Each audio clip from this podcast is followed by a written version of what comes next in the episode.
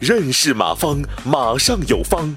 下面有请股权战略管理专家、泰山管理学院马方院长开始授课。我们看第第第第第四个，给老板安全，就是我们不能老感觉老板很强大，其实老板不强大，老板比我们想象的差远了。因为一旦企业倒霉跳楼的时候，就是老板一个鸟跳楼，是吧？嗯，一般是我以前讲过，一般是这个老板被抓进去，没有一个人救他。但是你会发现，你要是被抓进去，老板一定会救你。所以千万别认为老板很风光，没什么风光，倒霉时候他比谁都倒霉。面对同样的困难，员工可以找借口，啊，老板不得不找方法，硬着头皮往前撑。没有前路，还装着前前方这个依然光明。他没有办法，为什么是这样？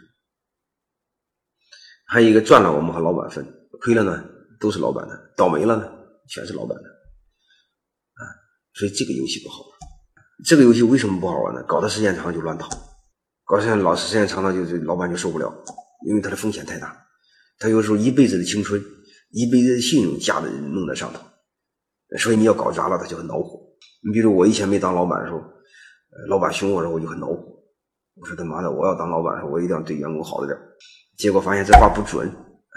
我都当了老板之后，我发现我比前老板脾气还还有毛病。还是说翻脸就翻脸。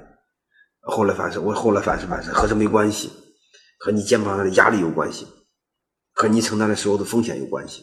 所以这时候我们一定得知道，我们要尝试给老板分担风险。对员工来说，看不就就这么大的事吗？急什么急呢？有什么好弄的？再做一遍不就行了？可你忘了一个事啊，他一辈子积累的信用啊，你可以跳槽，他没直接，他可没法跳槽啊，他背后永远是万丈深渊呢，是不是？所有的身家性命，一辈子的心血，一辈子积累的所有的东西，全砸上了。所以我们要理解老板这个讯息，为什么是这样？因为所有的风险在他身上，怎么做？你帮他分担风险，分担责任。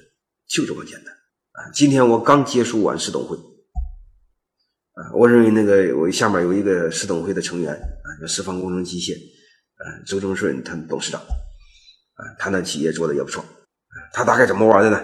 就是每个办事处都是自主经营体啊，就是江湖上的阿美巴。嗯，但是你你应用那玩意儿也不一定好使，因为赚的时候你和老板一块分，那亏了还是老板的呀，对吧？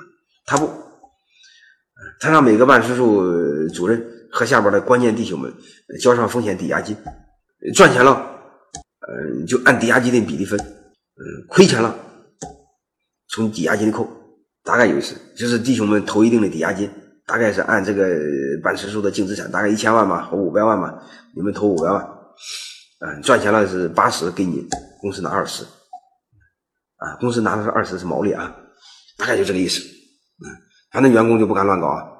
你再乱搞，倒霉，你先倒霉啊，对吧？所以这时候分担风险，怎么设计？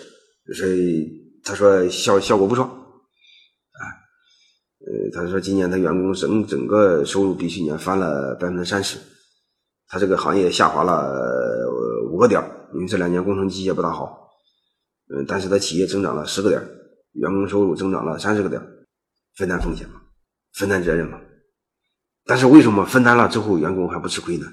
忘了一个事儿了，分担风险责任背后，权利和利益也是你的，啊，所以我认为真正明白的员工，要尝试给老板分担责任和风险，因为你把责任和风险表面上拿住了，其实背后权利和利益也拿住了。老板为什么不给你权利呀？你想想啊。因为你不敢承担风险，捅个篓子屁大的事你都承担不了，他能给你权利吗？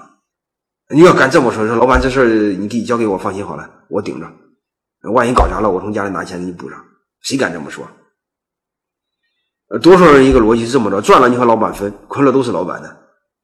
嗯，赚钱时候你说我和老板是合伙人，我该分。啊，亏的时候你再这么说，老板你是老板，我是打工的，亏了你凭什么要我承担？